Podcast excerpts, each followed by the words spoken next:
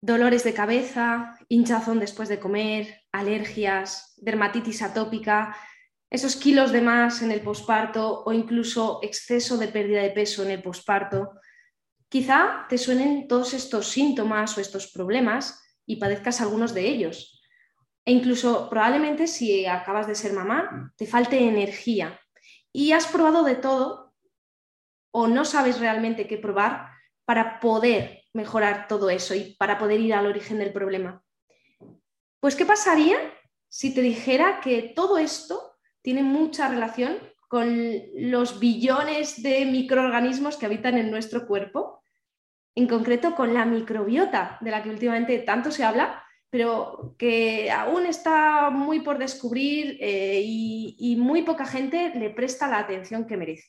Así que para que podamos cuidar un poco estos microorganismos y estos bichitos que habitan en nuestro cuerpo y que tanto tienen que ver con nuestra salud íntegra, eh, le he pedido ayuda a Carmen Martín, mi querida nutricionista especializada en todas las etapas de la mujer, desde la fertilidad, el embarazo hasta el posparto, para que nos dé un poquito de luz en este asunto y nos dé algunos truquitos para cuidar esa microbiota. Bienvenida a Mujer de Acero, el podcast de mujer a mujer con el que te llevarás herramientas prácticas y sencillas para recuperar tu energía en el día a día, para mejorar tu salud, tu rendimiento deportivo o laboral, crecer en tu emprendimiento, sentir apoyo en tu maternidad o empoderarte en cualquier otro área de tu vida. Además, conocerás historias inspiradoras que no te dejarán indiferente. Bienvenida a tu mejor versión. Bienvenida a Mujer de Acero.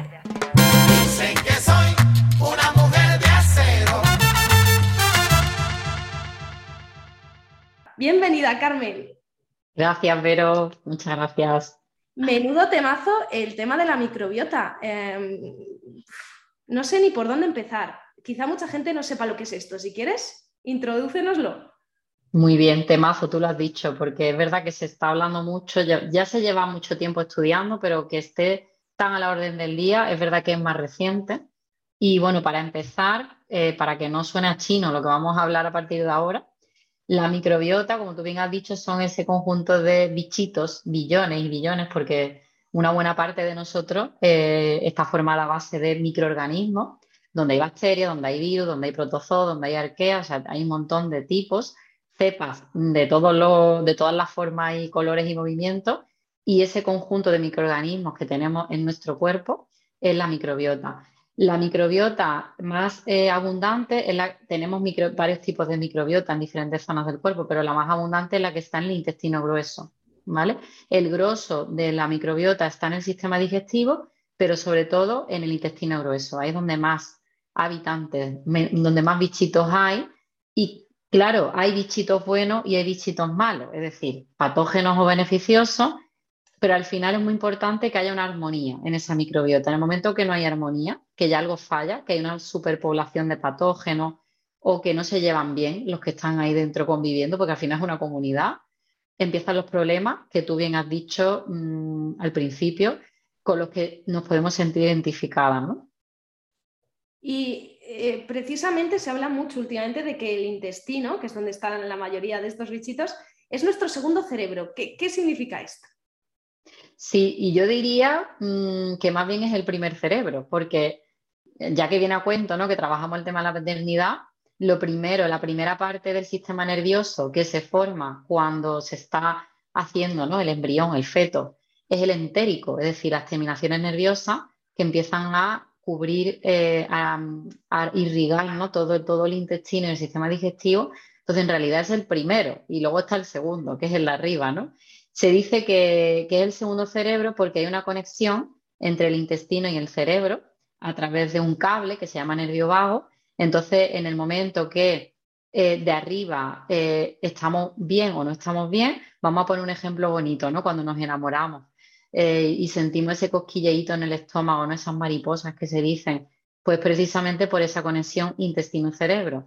Tenemos una serie de emociones afloradas que al final, a través del nervio vago, llegan como señal al segundo cerebro en forma de eh, ese mariposario, ¿no? Que le digo yo. se me ocurre también otro ejemplo ahora que mencionas esto, aunque pueda sonar mal, pero cuando precisamente nuestras emociones no están, eh, no, son muy positivas o hemos tenido un disgusto de repente o estamos muy nerviosos, eh, nos cagamos vivos y literalmente. Es el otro ejemplo, sí.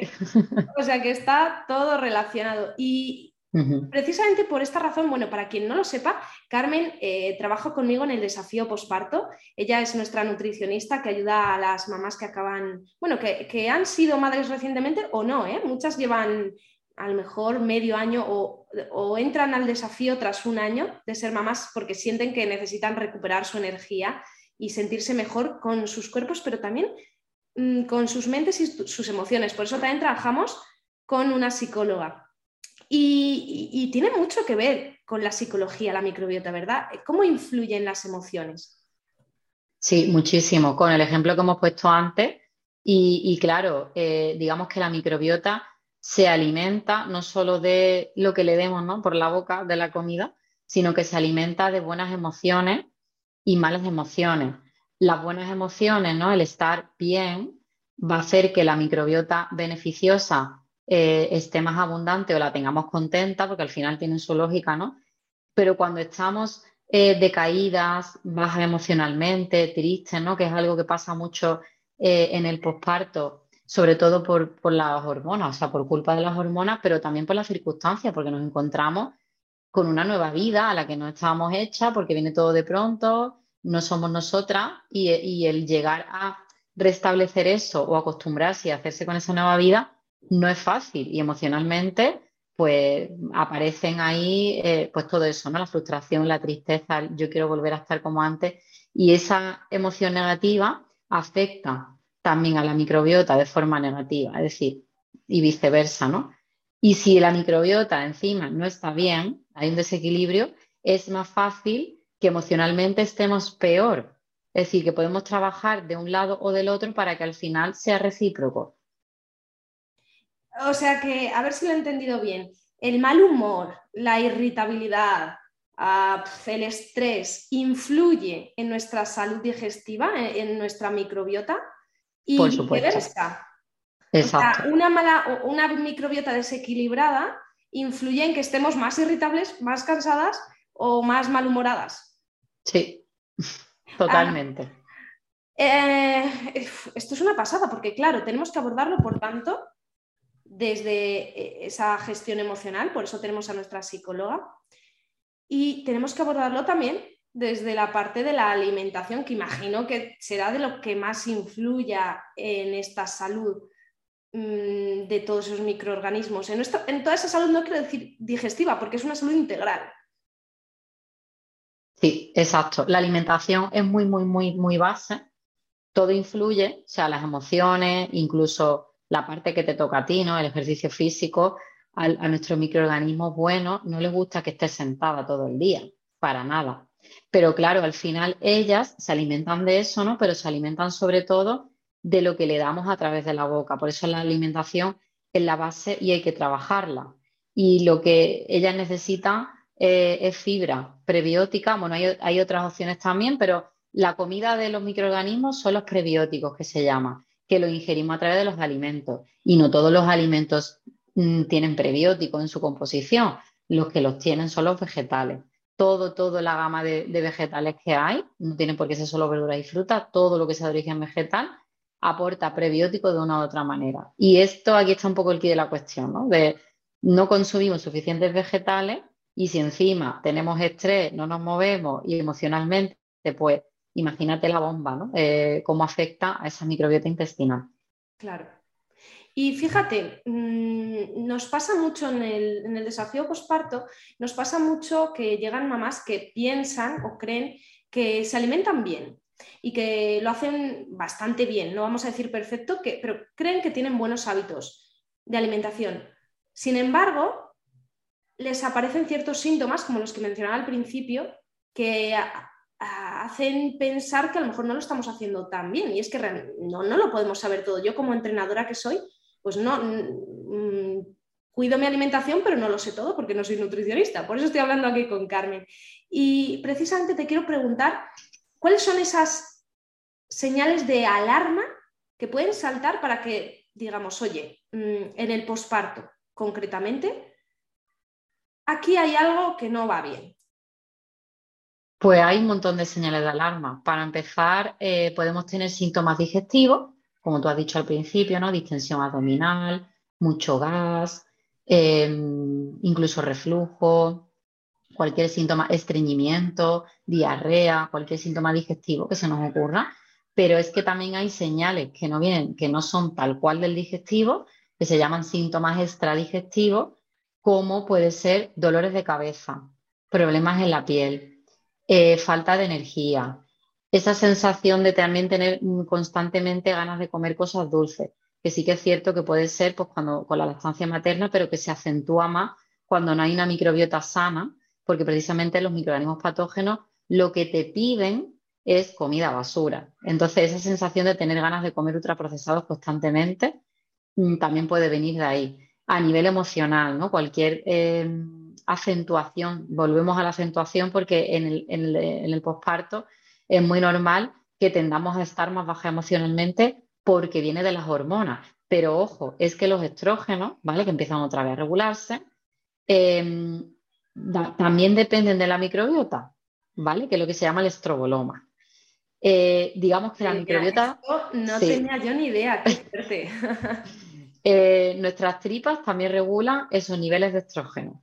¿Qué quiere decir esto? Que si tenemos una correcta salud digestiva, que nuestra microbiota está bien, vamos a volver a, nuestros niveles normales de estrógeno antes y no se nos va a hacer esta etapa de posparto tan larga, sobre todo porque esos niveles de estrógeno no regulados o muy, muy altos, muy bajos, pues nos van a producir problemas. Y uno de esos problemas puede ser esa alteración en el dolor de cabeza o que no nos baje la regla de forma normal o irregular, que tampoco quiere decir que si no nos baja la regla, con la lactancia es normal también, ¿no? Pero que vuelve toda la normalidad Mm, antes y de manera más normal, valga la redundancia. Para llegar a todo esto, porque imagino que eh, entre que no sé, en la consulta del médico ni del ginecólogo, muchas veces ni siquiera del digestivo, esto te lo dicen, ¿cómo llegamos a ese punto? ¿Cómo llegamos a redescubrir o a descubrir nuestra microbiota? ¿Cómo podemos dar ese paso para que constituya una revolución en nuestra vida, en nuestra maternidad? Eh, no sé si tú esto lo has experimentado de alguna manera, Carmen, o, con tus alumnas. Eh, sí, y bueno, en concreto conmigo. O sea, yo mm, hace casi cinco años, porque bueno, justo hace cinco años estaba embarazada, me quedaba poquito para dar a luz. Eh, bueno, luego al poco de tener a mi hijo, al poco, no al año así, o sea, por eso es muy importante que el posparto es que se pueda alargar, es decir, que estamos aquí para ayudar en, cualquier momento ¿no? de la maternidad tendría mi hijo un añito así y empecé a sentirme mal. Empecé a notar que tenía, bueno, ya estaba llevando la fase del posparto regular, las cosas como son. Entonces, toda esa acumulación de estrés, eh, todo ese descuidar un poco la alimentación, que intentaba no hacerlo, pero había veces que decía, es que no tengo fuerzas ni para hacer, ni para abrir un bote de judías verdes y cocerme un huevo y ponérmelo, ¿sabes? En el plato, tiras al final de comida mm, más procesada, pospones el empezar a hacer ejercicio en mi caso sí que es verdad que me afectó muchísimo el estrés y la carga mental, eso fue lo que desató eh, los síntomas que yo tenía, mm, no sabía qué me pasaba, ya tenía hasta miedo a comer, empecé a perder un montón de peso y ya fui a mi médico de cabecera. Mi médica de cabecera, yo sospechaba, porque claro, ya empecé a mirar, a mirar, a mirar y sospechaba que podía ser. Y efectivamente, pues era la Helicobacter pylori, que es una bacteria que en realidad todos tenemos en el estómago, pero que en ciertas personas cuando eh, hay un porcentaje mayor, pues le genera síntomas. Y yo pues estaba ahí en ese punto y todo me lo había causado sobre todo el, estrés. Podía mejorar mi alimentación, que aquí viene lo que tú habías dicho antes. Pensamos que comemos sano, pero en realidad siempre se pueden mejorar muchas cosas mirando hacia nuestra microbiota. Y eso fue lo que yo empecé a hacer. empecé a escucharme, empecé a detectar cosas a base de escucharme, a hacer cambios.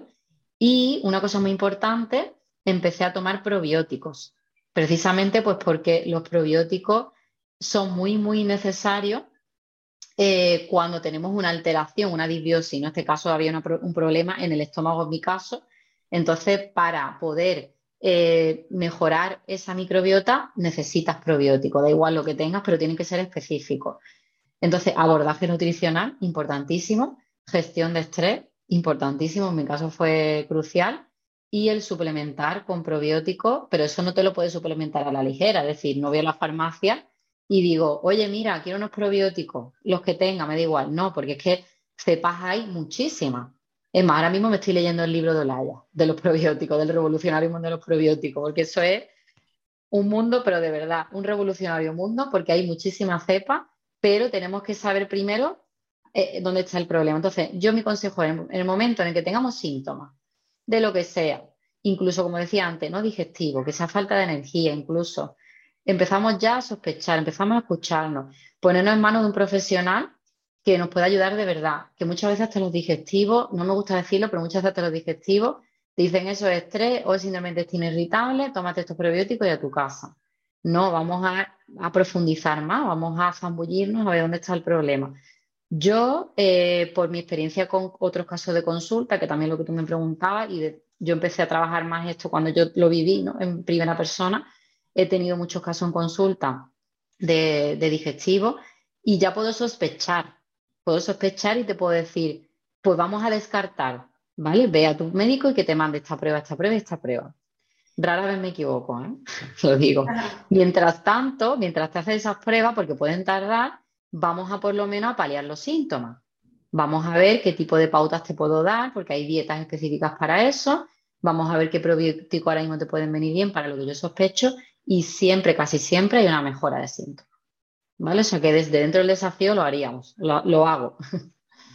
De hecho, yo personalmente le he pedido ayuda a Carmen porque últimamente y otro de los síntomas que pueden dar señal de alarma es eh, el hambre constante. Yo le dije, oye Carmen, ¿qué me está pasando? Que tengo hambre a todas horas. Esto no es normal, que no acabo de dar a luz. ¿eh?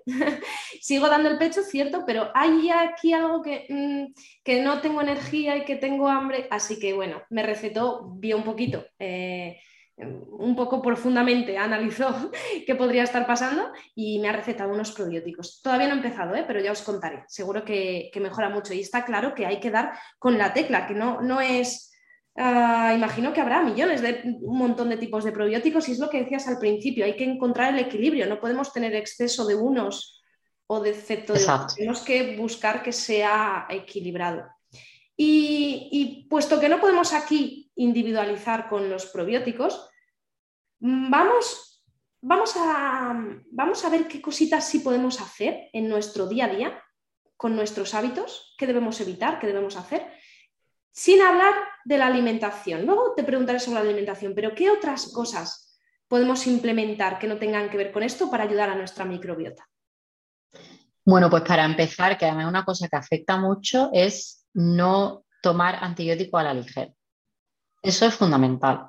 Un antibiótico hace, genera unos daños colaterales sobre la microbiota, especialmente sobre las bifidobacterias, que son brutales.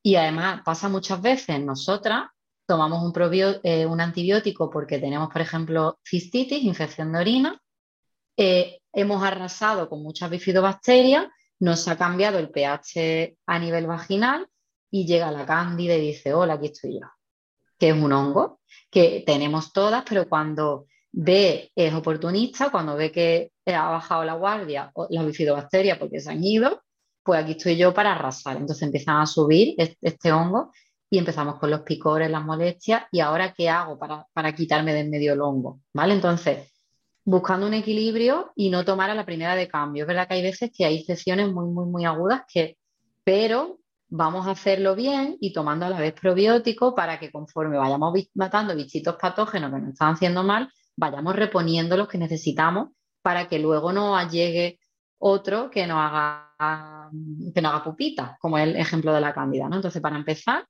el tema de los antibióticos, no abusar, tomarlo lo justo y necesario.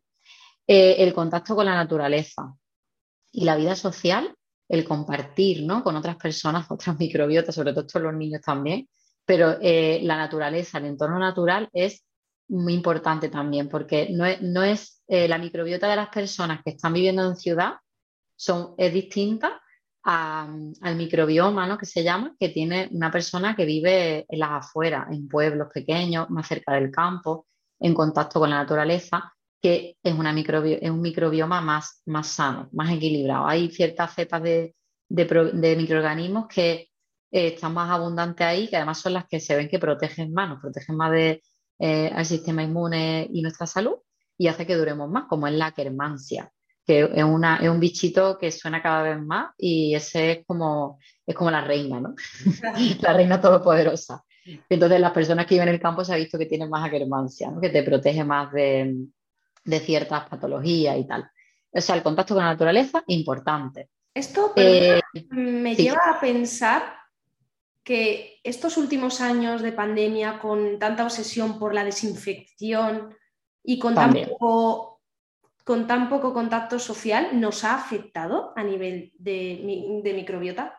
Por supuesto, sobre todo el exceso, es verdad que ahí es inevitable, pero el exceso de higiene eh, claro, por supuesto que altera mucho la microbiota y ya aprovecho para, decir esto de manera de que, a ver, hay que tener cierta higiene ¿no? en casa y desinfectar y tener cuidado sobre todo pues eh, en las zonas de casa que sabemos, ¿no? cocina, baño, pero no llegar a un exceso de higiene, o sea, no llegar a ese punto porque eso sí afecta a la microbiota y no es bueno. Y que tengamos contacto con los animales y con otras personas, el sociabilizar también es importante porque hace que nuestra microbiota sea más diversa. Mientras más diversa es, más equilibrio hay, porque al final aprenden a convivir entre ellas mejor y hay como una coordinación. Hay, es como, mm, eh, te digo yo? Como en una fábrica, ¿no? Tiene que haber eh, personal para estar en cada punto de, de, la fábrica de lo que sea, ¿no? Si se están haciendo queso o lo que sea, pues uno controla la temperatura de la leche, otro controla la fermentación. Pues la microbiota pasa igual, están todos coordinados, cuando está bien, claro, y mientras más personal haya, mejor va a, funcionar la fábrica y sobre todo no solo más personal, sino que esté bien, que sea seleccionado, ¿vale? Entonces sí que con la pandemia se ha visto que las microbiotas han empeorado mucho por esto, bastante. Así que vamos a mantener la higiene, pero la justita. Tampoco hay que... Mm, necesario. Eso, abusar de, de jabones, de, de lejías. ¿Qué otros hábitos podemos implementar o desechar? Pues la gestión de estrés es súper importante, porque el estrés es algo que ataca muchísimo, muchísimo a la microbiota. Pues meditar eh, y también viene de la mano con lo anterior, es decir, estar en contacto con la naturaleza también hace que libres de estrés, liberes estrés, hacer ejercicio, deporte, moverse, libera estrés y encima también a tu microbiota le gusta que estés en movimiento. O sea que al final vamos matando dos pájaros de un tiro, ¿no? Eh, ¿Qué más cosas puede afectar a nuestra microbiota? bueno, la alimentación, que ahora vamos a, hablar algo más de eso, ¿no? Pero que... Antes de entrar en la alimentación, que algún tóxico tipo, no lo sé, ¿eh? Mm, alcohol, tabaco. Por supuesto, sí. Por supuesto, el alcohol y el tabaco no, está bienvenido para la microbiota. Beneficiosa para nada, pero para la microbiota menos todavía, porque además, eh, si hubiera permeabilidad intestinal, que esto es otro temazo también, cuando está la microbiota débil, pues cualquier mínima ingesta de alcohol, eso desencadena una, en el sistema inmune unas alertas que, puede causar síntomas, sobre todo extradigestivo. Entonces, para desaconsejado totalmente, sí, sí. Muy bien. Y esto lo relaciono también mucho con la contaminación, aunque es que si entramos aquí no salimos de este tema. Hay eh, tantas cosas. Claro, porque al final la contaminación de las ciudades, eh, de vuelta a lo mismo, por eso también más importante aún el ir a la naturaleza, ¿no? La contaminación imagino que nos afectará del mismo modo. Sí, también nos afecta. Lo que pasa es que, claro, tenemos que, como decía, buscar el equilibrio. Si tú no te puedes mudar al campo, pues nada, pero por lo menos intentas modular otros factores externos que estén de tu mano, ¿no? Pero es que hay, eh, por eso aquí nos podríamos tirar tres horas hablando de cosas que, se recomiendan o que no, porque afectan a la microbiota, porque fíjate, hasta la carne que comemos, la industrializada, que tiene una excesiva carga de antibióticos que le dan a los animales para que no se pongan mal y la carne no, no, esté contaminada, pero es tan extremo eso que al final nos comemos también los antibióticos que hay en la carne. Es que eso se ha visto que afecta a la microbiota. Lo que pasa es que no se trata de alarmar, sino de los cambios que podamos ir haciendo, que esté en nuestra mano poco a poco, sin obsesión, pues es lo que decía, que lo ideal sería vivir en el campo y tener tu propio huerto y tener tus gallinas contentas y felices al aire libre comiendo gusanos y mm, restos de lechuga y de zanahoria y cereales, pues madre mía, yo sueño con esa casa, vaya, me encantaría. sería lo ideal, pero es que todo el mundo no puede hacer eso por X circunstancias. Ya no me refiero solo a nivel económico, sino porque tiene su trabajo en, tal sitio y no puede, ¿no? Pues lo ideal sería eso, está claro. Por esa misma razón hemos creado ese desafío, porque eh, implementamos hábitos muy, de muy poco a poco y sobre todo, eh, gracias a, nuestra psicóloga Esther, os ayudamos a, poder... Mm, a poder gestionar esa frustración de no poder hacer todo perfecto. Y menos en el posparto, no podemos hacerlo todo perfecto. Ya nos gustaría, ¿no? Pero a veces no podemos descansar lo suficiente o hacer ejercicio o cocinar lo ideal todos los días. Eh, por eso os vamos dando las pautas de muy poquito a poco para que implementes cambios duraderos en tu vida, pero sin, sin que sea un salto de la noche a la mañana, sino que sea algo llevadero y, divertido también. Exacto, esa es la idea, dosificar para que puedas aplicar poco a poco, para que puedas instaurar y al final mantener a, largo plazo. Porque ni, es llevadero de la noche a la mañana, ¿no? Como tú dices, de un salto, cambiar el estilo de vida total de, una mujer y menos en esa fase en la que está, que, que, tiene una responsabilidad primordial, ni al final es la solución, porque solo hace a lo mejor unos días o unas semanas y luego acabas tirando la toalla porque es muy complicado. Y precisamente para, instaurar cositas prácticas y rápidas que podamos poner en marcha desde ya mismo, te voy a preguntar por tres alimentos, fíjate, no te doy más opciones, que nos ayuden un poquito a cuidar la microbiota. Vale, bueno, vamos a. Tres son pocos, pero eso, lo que tú dices, vamos a centrarnos en poquita cosa que siempre se puede ampliar, ¿no? Que para eso está el desafío parto. Bueno, yo he seleccionado tres, hay muchísimos más, ¿vale? Pero he seleccionado tres alimentos en mi cabeza cuando tú me lo has dicho, que para mí son fundamentales para tener la microbiota contenta. Uno de ellos es la patata, ¿vale? Que además muchas veces se escucha, ¿no? La patata, pero eso tal, es como que suena muy pesada. Bueno, pues la patata, que es uno de los alimentos que más almidón tiene, es una fuente de hidrato de carbono bastante saludable por ese contenido en almidón y que además cuando la cocinamos y la dejamos enfriar varias horas, ese almidón se modifica, cambia su estructura, resiste la digestión del estómago y llega al colon como alimento íntegro para la microbiota. O sea, la microbiota cuando ve llegar almidón modificado se frota las manos.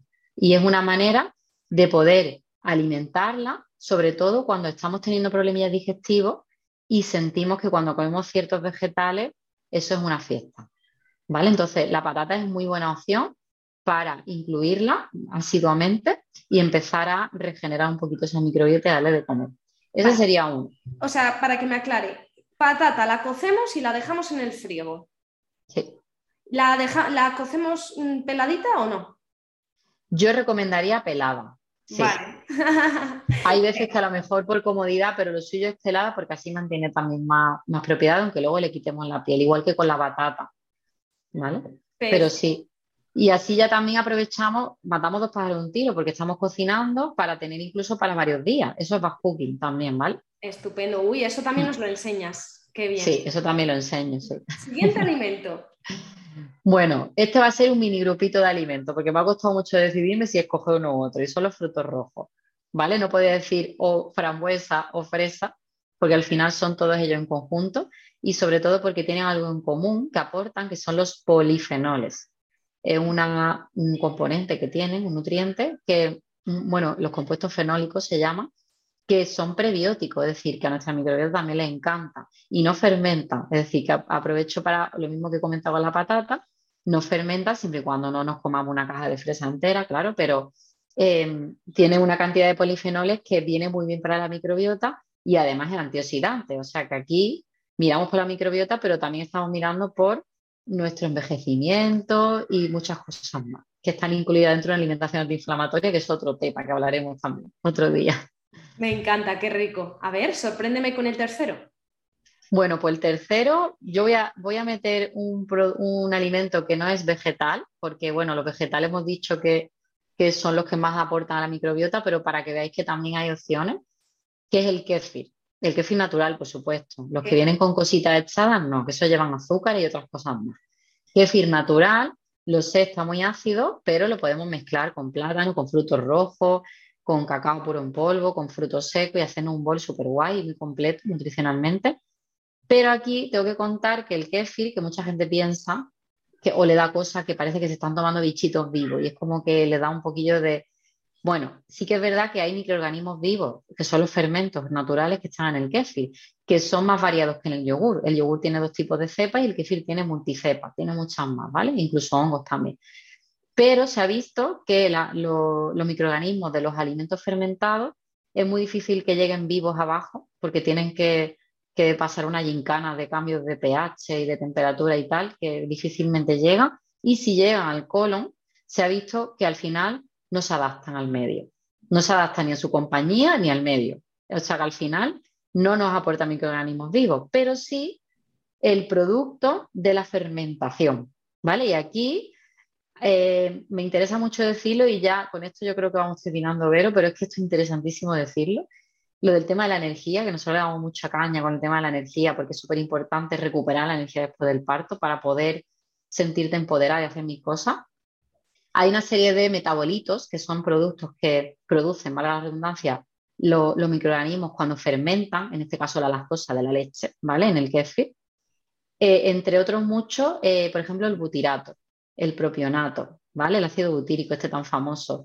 Esos son Em, ácido graso de cadena corta, que, que, son muy importantes para no solo mejorar la microbiota en sí, la, capa de mucosa y tal, sino además para sentirnos con más energía. ¿Vale? Entonces, eso sí lo que nos puede aportar el kefir, por ejemplo, y también favorece a la microbiota y nos favorece a nosotros a nivel de energía. O sea que si mantenemos la microbiota contenta con estos tres alimentos y mil cosas más, ¿vale?